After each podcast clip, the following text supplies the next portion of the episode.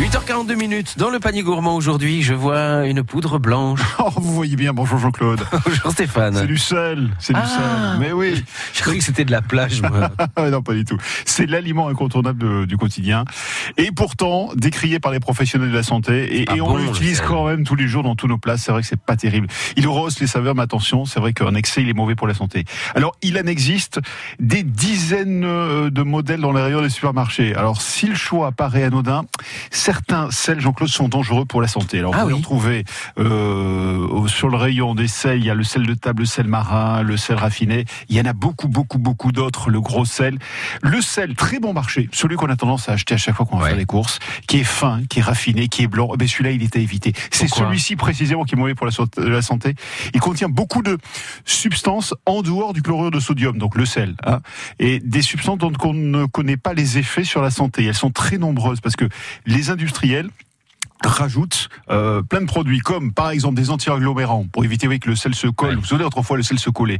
Là c'est fini, ça n'existe plus ça parce qu'on a rajouté des produits qui évitent que le sel ne se colle. Donc des anti-agglomérants rajoutés, donc ça ne s'humidifie plus. Il y a des phosphates, il y a euh, des dioxydes de, de silicium, des dérivés d'aluminium qu'on retrouve dans le sel. Donc c'est fou parce que en peur, fait, hein en prendre une fois, c'est pas gênant, en Oui, prendre oui. deux fois non plus. Mais quand c'est tous les jours, à tous les repas, mais ça commence à devenir gênant.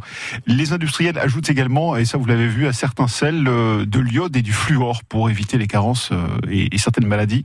C'est bien et pas bien à la fois parce que euh, en trop grande quantité dans le corps, eh ben, ça nuit aussi à, à la bonne santé. Donc euh, à éviter.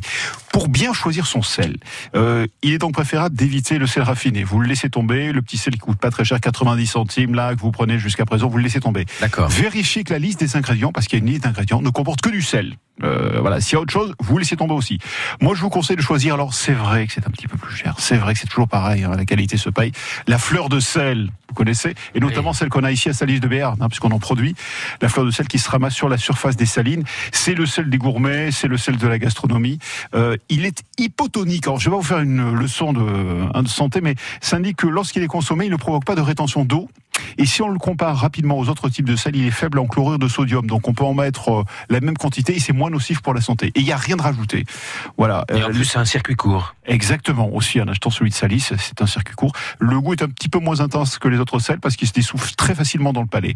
Bon, et puis il y a une alternative au, au sel. Si vous ne pouvez vraiment pas en consommer, il y a le gomasio qui est originaire du Japon. C'est en fait euh, un espèce de un dérivé du sel marin et du sésame grillé. Euh, ça contient aussi parfois quelques algues. Euh, c'est un goût qui est pas désagréable. Euh, le seul inconvénient, c'est qu'il ne se cuit pas le gomasio, donc c'est bien pour les salades, des choses comme ça, mais pas en cuisson. Ça, ça, Mais pensez-y, choisissez Non. bien votre sel.